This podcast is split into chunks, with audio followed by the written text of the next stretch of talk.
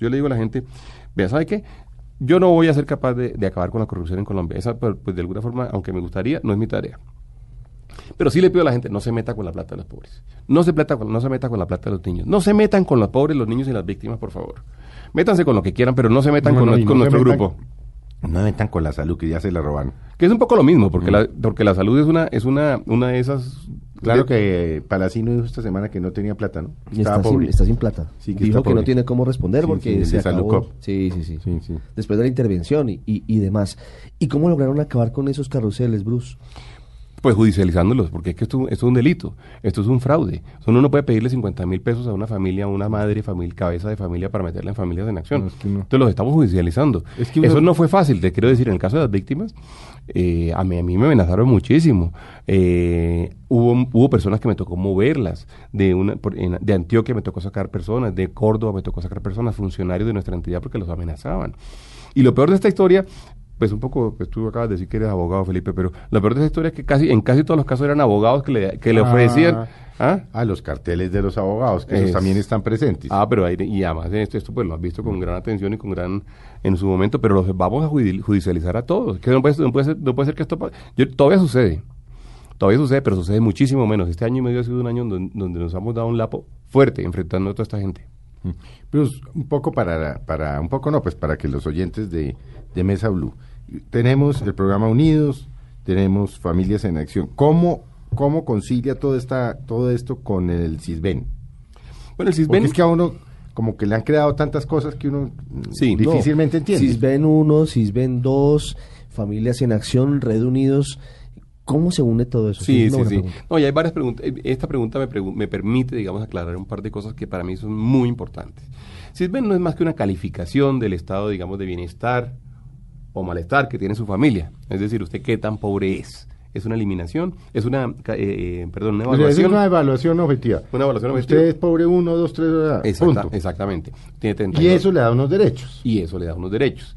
Entonces, pero en, en, sí mismo el CISBEN no es, y estoy, en esto hay un malentendido muy fuerte en Colombia. La gente dice que me sacan del CISBEN. a nadie lo sacan del CISBEN. No, pero a mí me pasó hace un par de años con un muchacho que iba a contratar de conductor, me dijo, me dijo, no, es que eh, si usted me contrata, entonces pierdo el CISBEN y no sé qué. Yo le dije, hermano, pues decida, pues eso. Sí, sí. Usted no puede estar en el CISBEN y recibir un salario, hasta donde yo entiendo. Por eso, por eso Pero no es que reciban plata por estar en el CISBEN. No, es que por eso que quiero hacer la aclaración. Por eso aclaremos, porque yo inclusive tengo la confusión. No, claro, es que el CISBEN, nuevamente, el CISBEN no es un programa de apoyo ni de soporte a nadie. El, el CISBEN es una clasificación que se hace con base en una encuesta y una evaluación objetiva de la situación de las personas. Bueno, hay que decir, hay algunas quejas en este momento diciendo que los CISBENES últimos, especialmente el CISBEN 3, tuvo unos problemas de, evaluación, en cuyo caso lo que estamos haciendo es pidiendo a los alcaldes que reevalúen y que hagan encuestas nuevamente. Pero eso es otra historia. Pero lo primero que hay que decir es que uno no recibe nada por el CISBEN, uno recibe algo por programas que utilizan el CISBEN como simplemente como evaluadores. Por ejemplo, quien tiene menos de 31 puntos o 32 puntos, dependiendo de las ciudades, pues, tiene derecho automático para ser parte del programa Más Familias en Acción, o tiene derecho a ser parte del programa de, sal, de, de, salud subsidiada, o tiene derecho a ser parte de la Red Unidos. Entonces lo primero que hay que decir es, uno por, por ejemplo, trabajar formalmente con todas sus prestaciones, eh, recibiendo eh, caja de compensación, recibiendo eh, salud y, pensiones, uno por eso no pierde el CISBEN, ni pierde Familias en Acción, ni pierde la Red Unidos. Ese, ese, por el contrario, es el logro más importante que tiene la Red Unidos, lograr que la gente trabaje. Es el logro más importante que tiene Familias en Acción, lograr que la gente trabaje. De manera que hay que decirle a la gente, a los trabajadores y hay que decirle a los empresarios también, no tiene nada que ver la, contratación formal con pertenecer o no pertenecer a estos programas. y el, pero que eso es una equivocación, es un error que en el que, en que se cae constantemente. Todo el país. Ah, yo no quiero trabajar porque pierdo el CISBEN. Exactamente, nadie pierde, además porque el CISBEN no es nada en sí mismo, el, el CISBEN es una calificación. Que me digan que ah, pierde... pero, pero entonces, por ejemplo, estoy en el CISBEN y recibo X subsidios o no sé qué, en el momento en que entro a trabajar que me cambian la calificación, pero no pierde nada. Pero no le cambian la calificación tan inmediatamente porque es que eso no es, un, eso no es una medición diaria, digamos. uno no le hacen la medición cada día y no le dicen, oiga, usted hoy sí tiene o no tiene.